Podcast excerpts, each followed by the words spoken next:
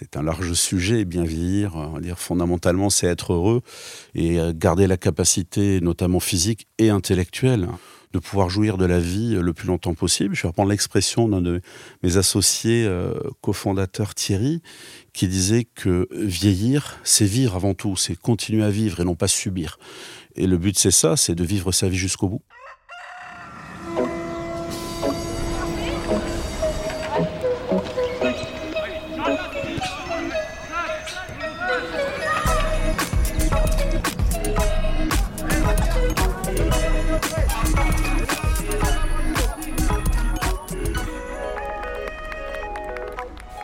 Impossible de faire l'impasse si l'on déambule dans les rues du quartier historique. Le béguinage de Bruges, construit en 1245, est une des plus belles attractions de la ville.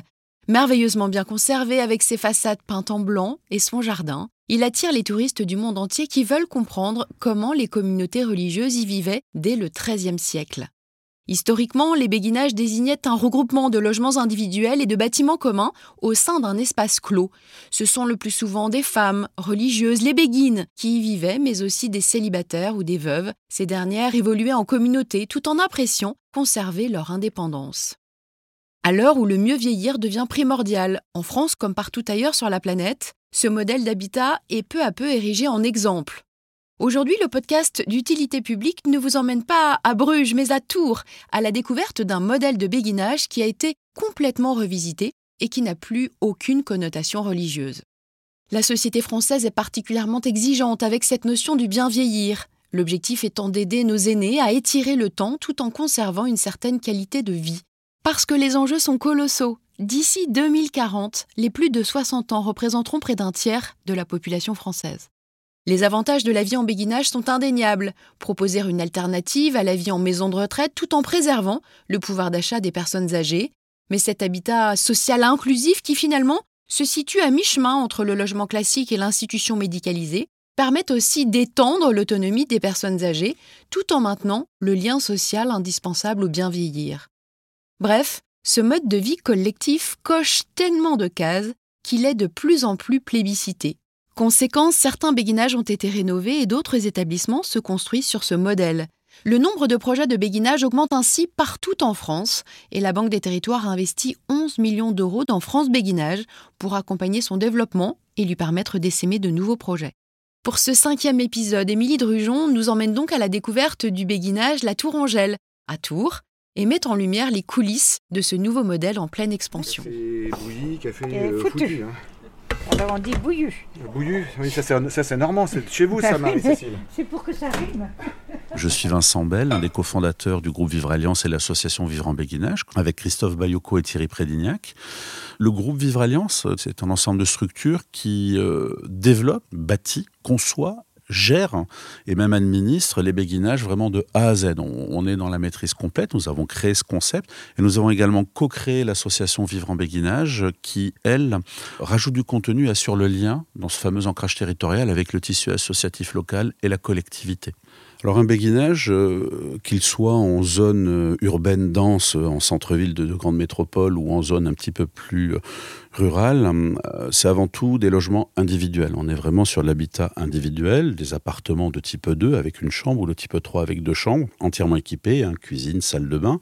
Mais à côté de ça, vous allez avoir des espaces partagés qui vont permettre aux gens de se retrouver et d'avoir un projet de vie. On peut être jusqu'à 25 logements dans des grandes villes. Et après, en zone euh, un peu plus rurale, on va être entre 12 et 16 logements. On peut être sur un immeuble très vertical, on peut être sur du petit pavillon côte à côte. Ça, ça dépend vraiment de la zone où on le fait. Les loyers sont plafonnés pour les rendre le plus accessibles possible, sous conditions de ressources aussi pour les résidents. Au niveau des charges, ce sont des charges de copropriété classiques, puisqu'on a quand même beaucoup de personnes qui interviennent.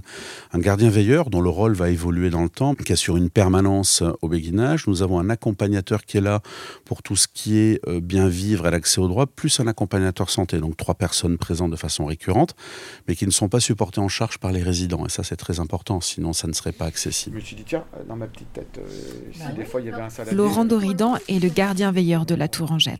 Je privilégie euh, le lien social avec euh, les personnes, euh, autour d'un petit café, euh, va raconter la vie d'avant, euh, dans la journée si elle rencontre un petit problème. Donc ça, c'est un peu la veille, sans rentrer euh, trop effectivement dans l'intimité des personnes. hein. Je suis aussi bricoleur quand euh, les résidentes ont un petit souci de plomberie, d'électricité. C'est bien d'avoir quelqu'un sous la main qui euh, bricole.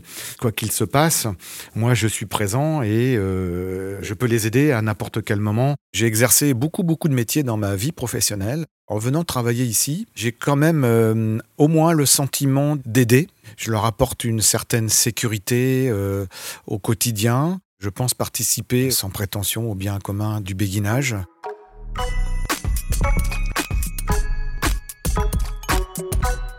Historiquement, effectivement, les béguinages étaient inspirés de communautés religieuses. Ça date du XIIe siècle très exactement.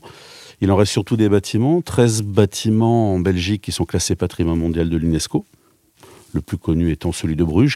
Et à l'origine, c'était des communautés de femmes qui voulaient s'affranchir de toute tutelle masculine, qu'elle soit parentale, maritale ou ecclésiale. Aujourd'hui, l'esprit des béguinages a perduré. Il y a eu un renouveau dans les années 70, de nouveau dans les Flandres, là où le mouvement est né.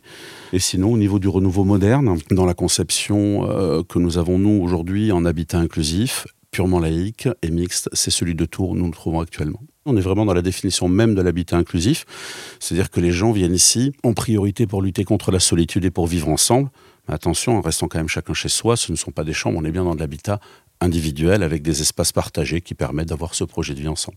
Et en sachant que la solitude est un des premiers facteurs de dégénérescence, hein, euh, si l'on écoute les différents rapports qui existent, c'est un des premiers, euh, une des premières causes, euh, notamment des maladies neurodégénératives type Alzheimer, c'est la solitude, la perte de confiance en soi, la perte d'utilité, du sentiment d'utilité. Donc là, on va aller chez Madame André Desjonquers. Vous rentrez, André Est-ce que vous pouvez me dire pourquoi est-ce que vous avez choisi de venir ici à la Tour Angèle?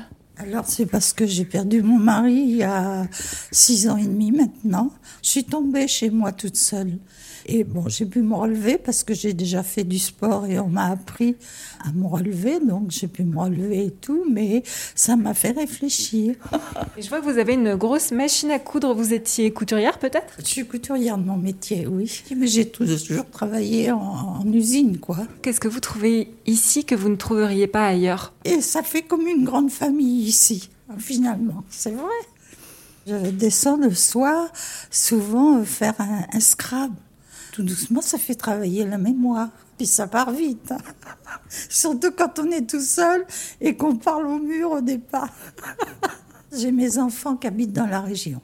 Donc je les vois et ma fille, elle est infirmière, donc elle vient manger des fois avec moi. J'ai cette chance-là. Alors la différence qu'il y a entre euh, de l'habitat inclusif euh, que nous faisons dans nos béguinages et de l'EHPAD, c'est le niveau de dépendance. Un béguinage et l'habitat inclusif en général s'adresse à des seniors autonomes ou en faible perte d'autonomie. Un EHPAD, c'est pour des gens qui sont en perte totale d'autonomie. Donc c'est vraiment pas le même public. D'ailleurs, c'est pas du tout la même moyenne d'âge. Nous, la moyenne d'âge dans nos béguinages est de l'ordre de 74 ans. Dans les EHPAD, elle est de plus de 90 ans. Il y a une vocation sociale aussi derrière un béguinage. Tout à fait, tant dans le projet de vie que dans sa conception, puisque nous sommes sur des loyers modérés. Ça se veut accessible. Je vais de nouveau citer euh, un de mes associés qui dit que nous faisons ça pour les gens qui sont ni aisés ni aidés. C'est vrai que pour les gens en dessous du minimum vieillesse, ils sont souvent prioritaires dans les commissions d'attribution. Les gens qui ont 2000, 2500 ou plus euros de retraite par mois ont accès aux résidences-services. Et il y a tous les autres. Et c'est ces gens-là que nous ciblons dans nos béguinages parce qu'il n'y a pas de solutions qui leur sont proposées. Or, ils représentent plus de 50% de la population des retraités. De quelle manière un, béguinage est-il perméable à la vie en dehors de sa communauté? Bah, Déjà de par son concept, de par le bâtiment, comme je le disais tout à l'heure, au niveau des normes qui permettent de recevoir des gens de l'extérieur, et puis le rôle aussi de l'accompagnateur qui euh, va permettre ce qu'on appelle l'ancrage territorial, c'est-à-dire de faire le relais entre les acteurs de la collectivité, donc la commune à travers le CCAS et le CLIC, mais aussi avec le tissu associatif local. Et c'est d'ailleurs euh, dans notre cahier des charges pour sélectionner un site un des exemples concrets donc d'ouverture sur l'extérieur, c'est notamment quand on crée des ateliers qui peuvent être des ateliers de lutte contre la perte d'autonomie. Ça peut être aussi des ateliers sur l'utilisation du numérique. Bon, mais on peut tout à fait inviter, dans le cadre associatif, les aînés du quartier à participer à ce genre d'événement. On a ri hier, mais alors? On se retrouve autour d'un jeu et on a bien joué, bien ri. Oh, j'ai pas de sucre. Annick Bourré, 76 ans. J'ai eu plusieurs métiers dans ma vie. Le premier, ça a été euh, enseignante en maison familiale rurale. Et j'ai terminé assistante sociale, mais dans différentes fonctions. Et la dernière fonction, c'était directrice de la fédération ADMR de Chartres. Je me dis, je peux rester là jusqu'au bout de ma vie et rester là non pas exclu de la société et des activités sociales, mais bien intégré jusqu'au bout, selon mes capacités et selon ce que ma vieillesse me dictera de faire. Hein. Et ça, c'est important de conserver des activités extérieures et des activités sociales. Au quotidien, ce que je fais, des visitations des personnes à la rue, un accompagnement de famille euh, Emmaüs 100 pour un, qui a été d'ailleurs fondé par une béguine ici avec son mari. Et le vendredi après-midi, on se retrouve une bande de copains. Il y a dans ce groupe un couple dont le mari est malade d'Alzheimer. Et c'est très très chouette qu'on puisse, si vous voulez, l'intégrer dans notre groupe et accepter qu'il soit quelquefois à l'ouest, hein, mais qu'il participe à notre rencontre. Voilà. Je m'appelle Anne Lebrun. J'habite ici depuis deux ans et demi. Je suis la plus jeune des Béguines, 51 ans. Je ne regrette pas du tout mon choix. Personnellement, je suis un peu handicapée. C'était rassurant aussi pour euh, ma famille, etc., de me savoir entourée. Et là, c'est vrai qu'avec tous les béguins et les béguines, à chaque fois qu'on a même pas forcément un problème, un besoin ou envie de parler, ou on peut frapper à n'importe quelle porte, il y a toujours quelqu'un qui vous répondra. Quand il y en a un qui a besoin d'aller faire des courses, qui a besoin d'une voiture, que quelqu'un l'emmène, ou d'aller à un rendez-vous médical ou autre, euh, il y a toujours des gens qui proposent euh, d'aider. Euh, c'est joyeux. Il y a une bonne ambiance, il y a vraiment une super ambiance. Vous avez euh, mentionné votre handicap. Est-ce que euh, ici, euh, le béguinage est adapté à votre état? Tout à fait. J'ai plein de d'instruments liés à ça pour mon déplacement. J'ai un déambulateur, j'ai un fauteuil roulant, j'ai un fauteuil roulant électrique maintenant. L'appartement est conçu, il y a des barres d'appui dans la salle de bain, il y a des choses comme ça. des... Non, c'est vraiment très bien. J'aurais tendance à dire, je conseille à tout le monde, et d'ailleurs, plus les gens connaissent, plus les gens nous envient. Ça permet d'oublier la solitude. On a beaucoup de chance.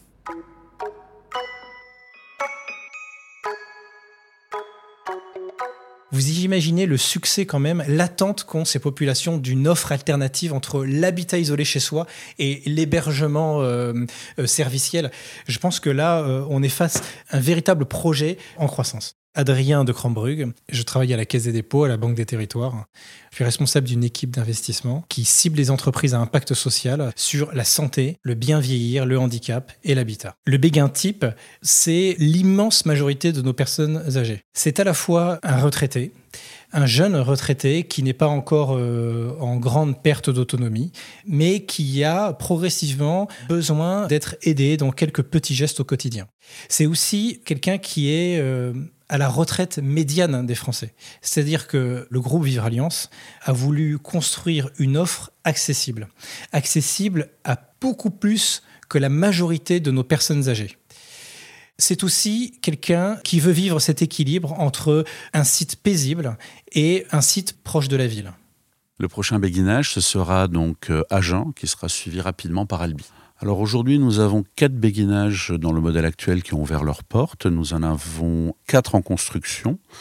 Et on a un objectif d'un peu plus d'une vingtaine de béguinages d'ici la fin de l'année. Et très certainement plus que la loi évolue, donc les choses vont évoluer. Les béguinages sont financés donc par une foncière, foncière qui est détenue euh, par deux institutions, le Fonds financier solidarité d'Amundi et la Banque des territoires, qui sont les actionnaires très majoritaires de cette foncière qui est l'unique propriétaire. Donc ici, on est sur un modèle privé, c'est bien ça? Tout à fait. La foncière qui détient tout ça est totalement privée, bien que financée par, encore une fois, des fonds institutionnels, hein, avec des objectifs de rentabilité qui sont bas, mais qui doivent être contrebalancés par un fort impact social. Et c'est cet équilibre financier bas et contrebalancé qui permet d'offrir ce type de prestations avec des, des loyers très bas. Et on n'est pas sur un modèle subventionné. Par contre, les résidents sont éligibles à l'APL, etc. On est bien sur des logements conventionnés. Eux sont aidés, mais le modèle reste privé.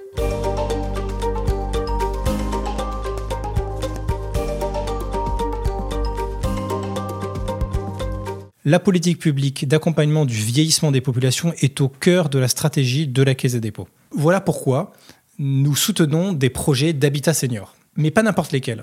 Nous ciblons avant tout des projets qui sont tournés vers l'accessibilité, Des projets qui sont tournés aussi vers un bien vivre ensemble. Au cœur du modèle économique du projet, il y a l'humain, sa prise en compte, sa prise en charge. Alors comment est-ce que nous nous y prenons? Nous ciblons des entreprises qui marchent sur deux jambes à la fois qui poursuivent une utilité sociale et à la fois avoir une performance économique. En 2021, nous avons investi aux côtés d'Amundi 6 millions d'euros sur une levée de fonds de 11 millions d'euros. D'ici 2024, euh, plus de 25 béguinages vont être lancés et qui vont pouvoir loger plus de 1000 personnes âgées dans les conditions que vous avez pu observer. Le nombre de personnes âgées en France euh, va considérablement augmenter dans les années à venir.